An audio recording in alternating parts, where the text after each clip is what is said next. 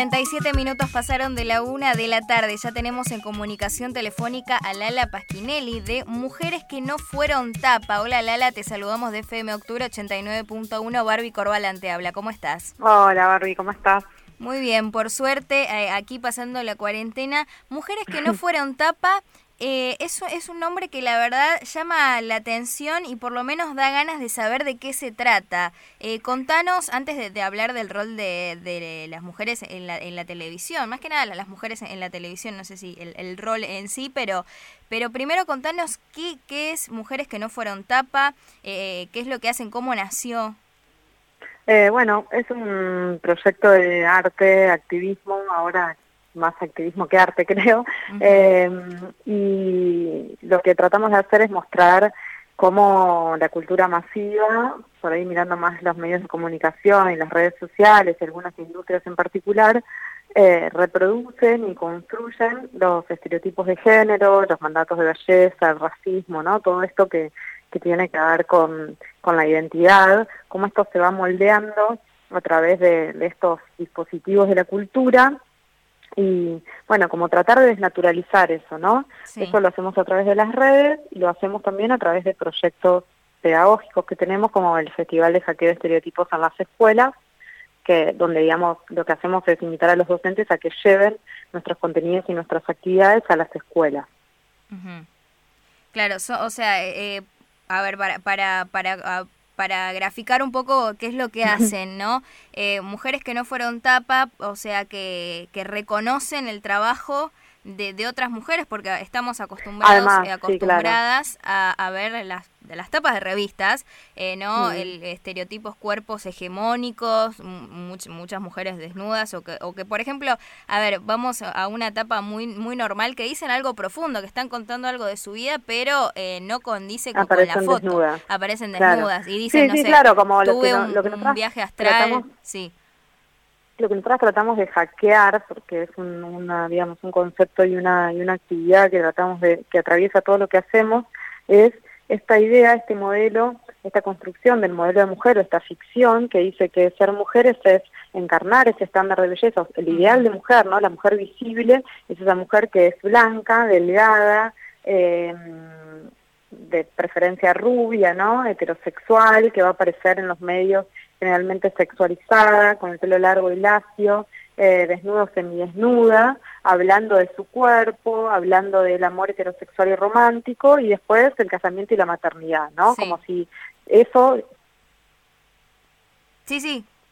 De la mujer que se nos impone en general, digamos, ese es el estereotipo vigente en este momento donde el mandato de belleza tiene un, es un dispositivo muy importante para moldear la identidad de las mujeres, ¿no? Claro, Lala Pasquinelli que, que, está en comunicación con nosotros en FM Octubre 89.1. Eh, ¿Cuántas personas están en este proyecto? ¿Hace cuánto que trabajan? Eh, ¿Cómo es la eh, modalidad ahora en, en, pandemia, en cuarentena? ¿Cómo que están, qué están haciendo ahora? Nosotras, em, el proyecto empezó en 2016. yo empecé a trabajar en la idea en 2015 y en 2016 hice una muestra que se llamó justamente Mujeres que no fueron tapa que, eh, que bueno, en la que yo trabajé con, con revistas, porque inicialmente empezamos yo empecé a trabajar con esto, con, bueno, ¿qué pasa con las tapas de las revistas? ¿Qué modelo de mujer se construye acá? ¿Qué modelo de varón se construye? ¿Qué, qué nos están, qué, sentidos, no? Se, se, se construyen? ¿Qué, ¿Cómo nos afecta esto? O sea, ¿cómo hubiera sido, por ejemplo, mi vida? ¿Cuáles hubieran sido mis decisiones si yo hubiera crecido en lugar de ver estas mujeres en todos lados? Digo, porque la tapa es la tapa es una síntesis de la cultura, ¿no? O sea, esas mujeres que vamos a ver en las tapas de revistas las vamos a ver en las publicidades, en las series, en el noticiero, en el, em, digamos, en el, en una película, eh, en los carteles que me cruzo cuando voy en el colectivo, los que están en la parada, en los que están en la autopista, en la ruta, en todos lados, siempre es ese modelo, el único modelo que, que, que vamos a ver mientras crecemos desde que somos niñas, ¿no? Y es el modelo que se nos impone. Entonces, la pregunta que yo me hacía en ese momento era, bueno, si yo hubiera crecido viendo mujeres eh, que no ocupan el espacio por su apariencia física, si no, si hubiera crecido viendo mujeres que, eh, ah, digamos, que son visibles como son visibles los varones, ¿no? Por lo que hacen y no por el rol social que se les asigna. los varones también son visibles por el rol social que se les asigna, por supuesto, ¿no? Lo que pasa es que el rol de las mujeres está jerarquizado socialmente, o sea, a las mujeres se les asigna el rol de eh, la, eh, el, cuidado, digamos, todo lo que tiene que ver con el, espacio de lo doméstico, ¿no? Eh, la maternidad, el cuidado, em, etcétera, y a los varones se les asigna un rol que tiene que ver con justamente lo que sucede afuera de lo doméstico, el espacio público, la política, el poder, el espacio, su trabajo es, eh, digamos, es considerado trabajo y, y tiene una remuneración económica, en cambio el de las mujeres dentro del hogar no, bueno, etcétera. Entonces, esas dos roles tienen una jerarquía diferente en la sociedad. Sí, Lala, y también, eh, hasta yendo a lo más literal, la palabra rol eh, se usa mucho más para mencionar a la mujer, por ejemplo, el, rol de la mujer en los medios, pero no así el del hombre. ¿no? Uno no dice el rol del hombre en los medios. No, porque ya sabemos cuál es. Claro. eh, o sea, tenemos que hablar del rol de la mujer. Cuando hablamos del rol de la mujer nos estamos refiriendo a todo lo que no sea, tenemos que explicarlo y tenemos que decir qué es, porque no es lo entre comillas, natural, ¿no? O sea, lo natural, entre comillas, sería, es el rol de la mujer, ¿cuál es el rol de la mujer? Es este, lo doméstico, ¿no? Entonces, para explicar cualquier otro espacio que queramos ocupar, tenemos que estar definiendo y detallando, bueno, cuál es el rol que vamos a cumplir en ese espacio. El, rol del varón nunca se va a hablar porque es, mm, entre comillas otra vez, natural, ¿no? O sea, ese espacio originariamente, normalmente es, eh, se espera que sea ocupado por varones, ¿no? Entonces, cuando es ocupado por mujeres, tenemos que empezar a hacer disquisiciones y aclaraciones de, bueno, nos tenemos que poner a pensar qué es lo que se espera, digo, ¿no? Para, para que sea un espacio que no sea propio, ¿no? Claro, hay que empezar a naturalizar y esto es un camino muy largo. Estamos hablando con Lala Pasquinelli de mujeres que no fueron tapa. Eh, ya vamos a estar hablando del tema que, que estuvo en boca de todos, que es eh, la, vestimenta de Romina Malaspina eh, de Canal 26. Pero primero te quiero hacer este comentario porque hoy vi en Twitter... que bueno, mm. igual ya, ya fue noticia hace varios meses, una modelo de Victoria's Secret que está eh, em, eh, desde el plus size, ¿no? Lo que, lo que se llama eh, Bárbara Palving, pero que pesa 60 kilos, digamos, como también los estereotipos de, bueno, plus size o, de la, los talles que, que usamos todas, eh, de estos cuerpos no hegemónicos, pero la verdad es que están poniendo una modelo flaca como modelo plus size. Claro, exacto, por eso es como, digamos, la mentira de de todos estos eslogans o estas nuevas formas que circulan, ¿no? Y, tiene también que ver con esto de, eh, digamos, eh, que el lugar de la mujer en un noticiero sea aparecer sexualizada y semidesnuda, ¿no? Y que no haya lugares para otras corporalidades o para otras identidades. O sea, forma parte de la misma conversación. Eh, que nos estén diciendo, bueno, ahora somos inclusivos, entonces una marca, digo, la moda es una de las industrias que más violencia eh, ejerce sobre los cuerpos de, de, las mujeres, ¿no? O sea, y, que más eh, incide en la construcción de la identidad, especialmente la identidad adolescente, la identidad joven, con estos cuerpos, digamos, que aparecen hiperdelgados, la abulia, estos eh, gestos que no son, digamos, estos caras o rostros donde no hay gestos, los brazos caídos, ¿no? no, no hay celulitis, no hay estrías, no hay rollito, no hay nada sí, normal. sobre todo la extrema, la extrema delgadez y este y esta ausencia total de gestualidad, de potencia, de fuerza, ¿no? O sea, esos cuerpos que aparecen tirados en el piso. Hay un montón trabajado sobre cómo, qué cuerpos produce eh, esa industria. Eh, y que de repente eh, aparezca esta idea de que, bueno, no, ahora la moda está cambiando, ¿no? Que es una mentira. Eh, ahora la moda está cambiando y entonces hay cuerpos diversos, que, o sea, si llamar a un cuerpo diverso quiere decir que no hay diversidad, porque si hubiera diversidad de cuerpos no tendríamos que estar hablando de cuerpos diversos, ¿no? Quiere decir que hay homogeneidad por un lado y después hay algo que es diferente. Eh, como si eso ocurriera así en el mundo de los cuerpos, ¿no? Que no, no, no funciona de esa manera. Entonces nos vienen a decir, bueno, ahora eh, somos inclusivos y tenemos modelos plus size. ¿Qué es plus size? ¿Es una modelo gorda? Bueno, no, no es una modelo gorda, no, pero nosotros vamos, vamos a seguir reproduciendo el sistema, vamos a seguir reproduciendo la gordofobia eh, y esta, esta, digamos, este modelo de delgadez extrema, diciendo que además un cuerpo diverso es un cuerpo delgado, ¿no? Eh, o sea, es, es, es siniestro, a mi criterio, ¿no? literal. Eh, decir que una persona de 60 kilos, que digo, no sé, cualquiera de nosotras pesa 60 kilos, es plus size, ¿qué me estás diciendo? ¿Qué quiere decir eso? O sea, plus size es lo que se sale de la norma para este modelo, ¿no? Entonces, bueno, y que además es como, bueno, lo como lo lo que no está bien, ¿no? Digo, igual también, eh, Lala, estamos hablando de, un peso algo saludable, de, de, de una normal. adulta. O sea, claro, exactamente. Digo, por, por debajo, quizás, bueno, cada, cada persona tiene su contextura, pero digo, me parece que habría que, llamar más la atención con, con, con el peso debajo de, lo, de los 50, 60 Exactamente, por eso digo que el modelo es gordofóbico, absolutamente. Claro. Lala Pasquinelli eh, Pero bueno, otra vez... Otra vez es esto, ¿no? Es imponer un modelo, es cuál es, cuál es el, eh, cuáles son los cuerpos que se permiten, cuál es, eh, de qué, qué, es lo que nos hace visibles, qué nos invisibiliza. Y bueno, todo lo que se salga de ese mandato nos torna invisibles, pero sobre todo nos va construyendo una identidad eh, donde la vergüenza nos, nos, nos va restando la vergüenza, la angustia, esta sensación de no encajar, de no ser, no, ser aptas, de no ser suficientes, nos va, eh, nos va despolitizando, nos va desvitalizando y nos va desempoderando también. Creo que eso es lo más importante, digo, lo que construye, lo que escribe ese modelo en nuestros cuerpos y en nuestra identidad.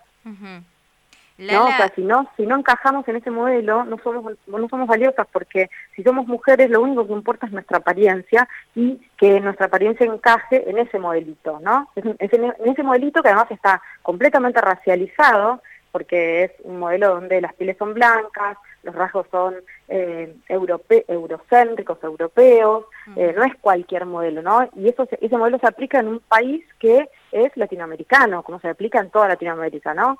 Eh, no, no, no solo rige en nuestro país ese modelo, sino que rige en todos los países de América Latina y pensando que además, digo, somos países donde tenemos una, una amplia población eh, originaria o mestiza y que por supuesto está absolutamente afuera de esos cánones, ¿no? Entonces, eh, donde, y además, estos cánones que además se nos imponen como lo bello, ¿no? Y lo bello siempre identificado con lo bueno, y además está atravesado por la clase también. Entonces, no es inocente este modelo de belleza, políticamente hablando, ¿no? Lala, y te quería preguntar, eh, recordamos a los, a los oyentes que estamos hablando con Lala Pasquinelli de Mujeres que no fueron tapa, este proyecto, eh, y te quiero llevar acá a Argentina con lo que pasó esta, esta última semana con Romina Malaspina, eh, modelo, eh, que eh, tuvo, y quien no conoce el caso, salió en el noticiero con un, top eh, bastante ligero.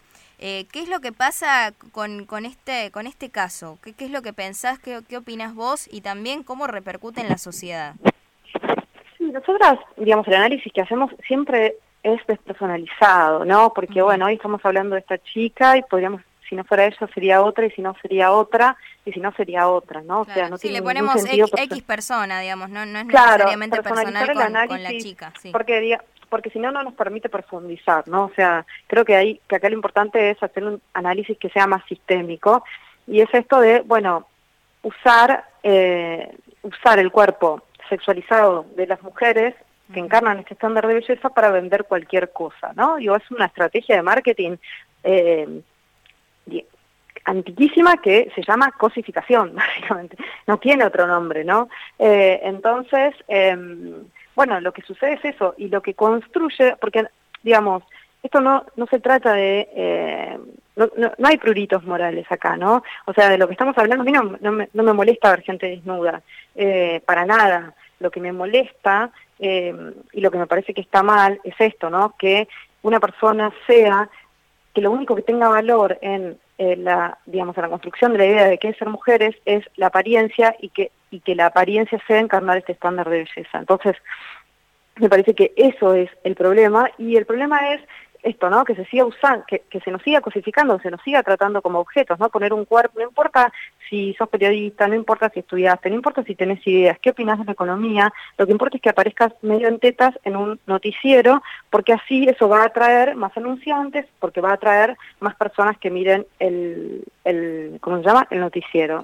O sea, como, como siempre funciona esto, ¿no? Lo que pasa es que son cosas que pensamos o queremos en algún punto superar, o sea, la cosificación eh, se considera violencia simbólica y mediática y, está en la ley de protección integral de las mujeres, no estamos hablando de algo que, que no existe, ¿no? Te, pregunto porque también, más allá de todo lo que es la cosificación y sexualización por parte de, la sociedad, la chica dijo, bueno, yo, eh, y esto, por eso te digo, te pregunto, ¿y qué le, qué le dirías a, las, a las chicas que, que también eh, trabajan con su cuerpo y que quieren salir así por, por sus propios medios? Decir, bueno, yo sí me quiero poner un top igual y quiero salir en tetas en, un noticiero, porque también eh, está la, voluntad de, cada una más allá de, la sexualización, o es la propia sexualización eh, y cosificación, que es lo que pasa que no se puede abrir los ojos en este contexto.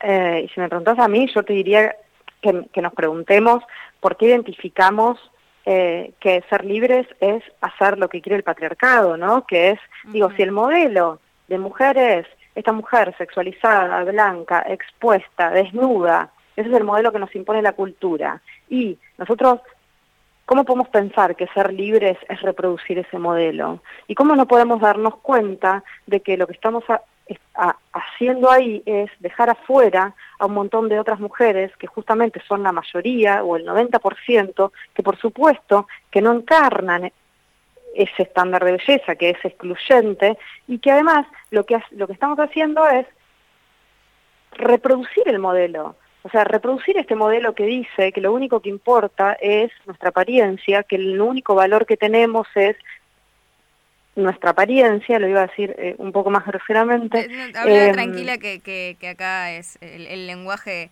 eh, no, pasa nada. digo, es, porque eso es caer en un individualismo feroz, es, bueno, eh, yo, digamos, eh, importo yo y no importa nada más que yo, ¿no? Y o sea, si, si nosotras, nosotras estamos tratando de construir colectivamente para, para todas, entonces, y queremos ocupar un espacio en la sociedad que tenga que ver con nuestro ser, queremos eh, poder desplegar nuestra creatividad, nuestra potencia, nuestro intelecto, nuestras capacidades y no eh, ser valoradas por encajar en este modelo que justamente lo que hace es excluirnos a la mayoría. O sea que eso es una falsa, Lala Pasquinelli, es una falsa libertad eso de decir, bueno, yo elegí salir, o sea, la chica digo, ¿no? Dijo, bueno, yo elegí salir así, yo me compré o me dieron e-, este top y yo quise salir así. Eh, ¿Es una falsa libertad? ¿Está impuesto?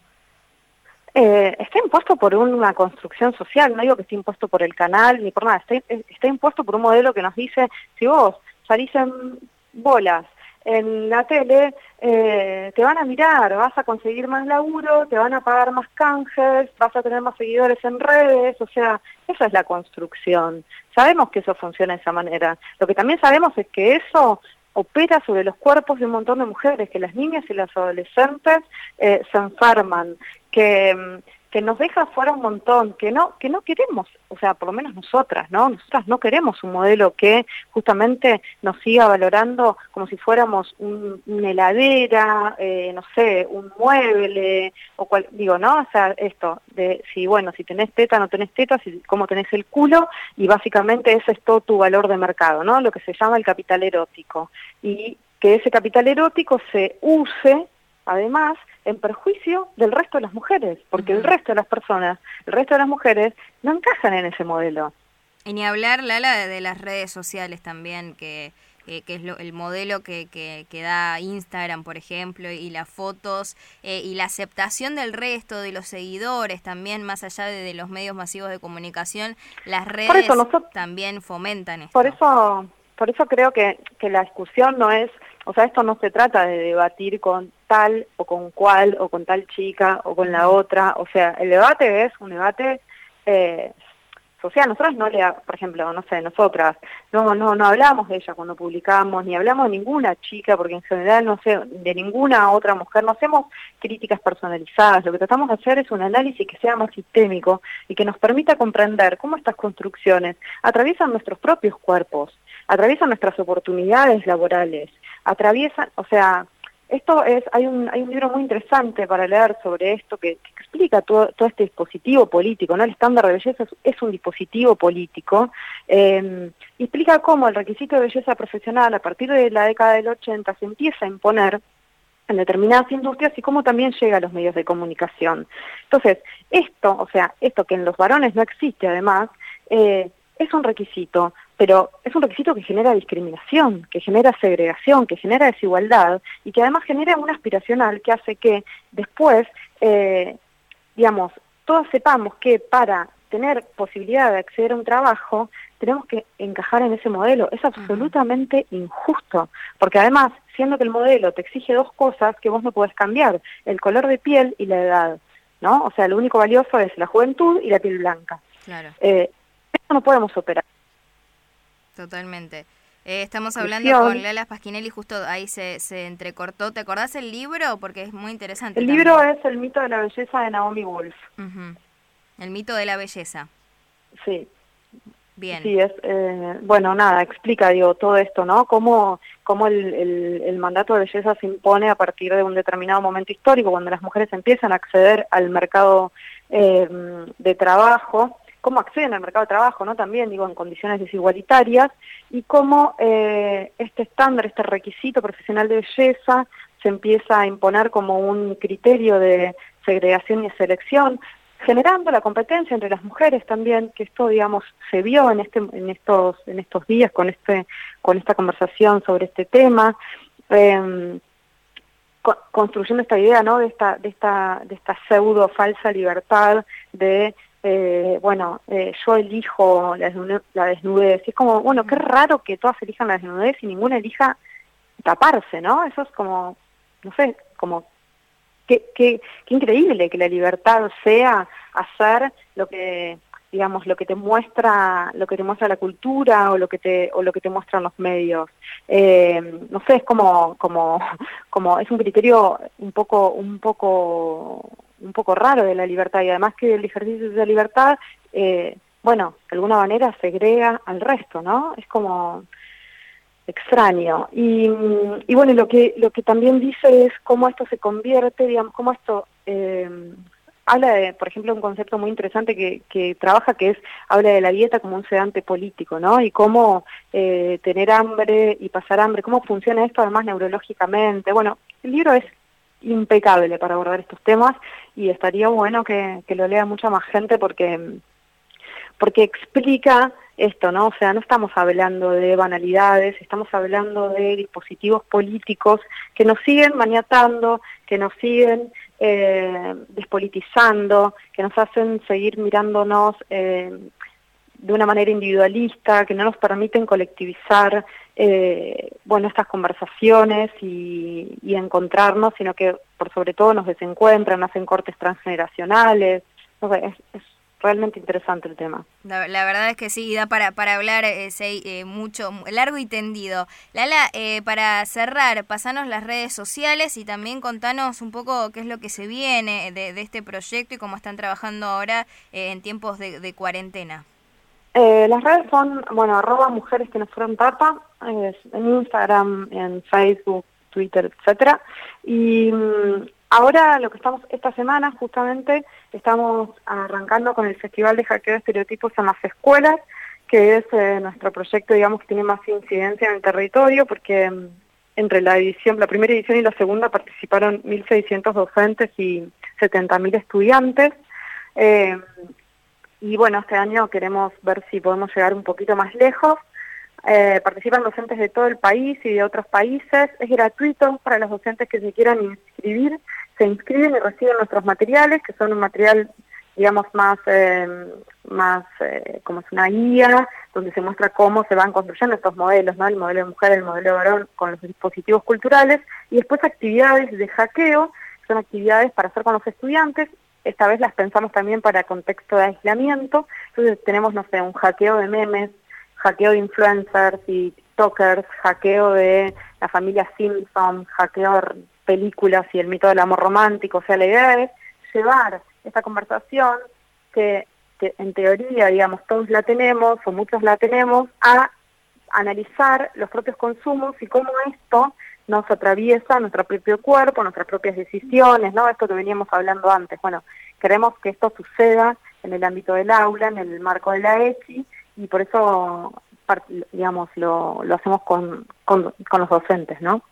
Eso es lo que, en lo que estamos en este momento. Y bueno, también tenemos un club de lectura, tenemos talleres para docentes y, y ahora estamos por largar un taller que, que es abierto, digamos, al público en general. Bueno, Lala, muy interesante. Eh, bueno, vamos a seguir en las redes sociales, arroba mujeres que no fueron tapa. La verdad es que, bueno, eh, seguramente te volvamos a llamar para, para hablar. Eh, ahora nos, nos, estamos quedando sin tiempo, pero, pero para hablar de esto porque la verdad es que es súper, súper necesario. Lala Pasquinelli, te mandamos un beso grande y que sea el leve el aislamiento. Gracias, abrazo, chao. Abrazo grande. Lala Pasquinelli de Mujeres que no fueron tapa. Estuvimos hablando de las mujeres eh, en la televisión y también todo lo que es los cuerpos hegemónicos eh, en todo lo, los medios de comunicación masivos y también cómo influyen en la sociedad. Dos minutos pasaron de las dos de la tarde.